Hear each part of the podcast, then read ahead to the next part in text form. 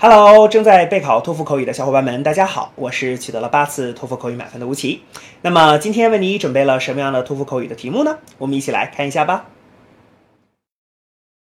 Think of a book that you have not read but are interested in reading. Explain why you are interested in reading. Begin speaking after the beep. Um, well, I would love to read a book about happiness. Um, honestly, I don't remember its name, but my friend has told me about it several times. Um, I would like to read this book about happiness because, you know, generally speaking, I want to be happy. You know, I want to live a very happy life. I think this is a goal that everyone has, you know, to have more uh, joy, to have more exciting moments, and to have less stress. So I think by reading that book, maybe I could learn a thing or two about how to stay happy.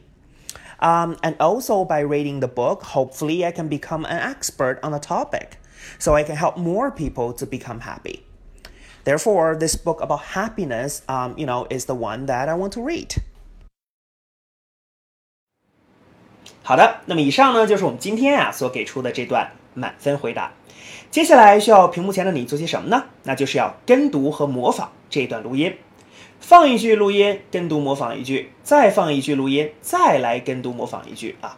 所有的整段录音呢，反复模仿五至七遍。这样的话呢，相信屏幕前的你就可以掌握其中的单词、短语和句型。那么持之以恒的话呢，我其相信在你的托福口语考试当中，你就会把这些单词、短语和句型自如的、流利的应用出来。那么，我觉得你离托福口语的高分就不再遥远了。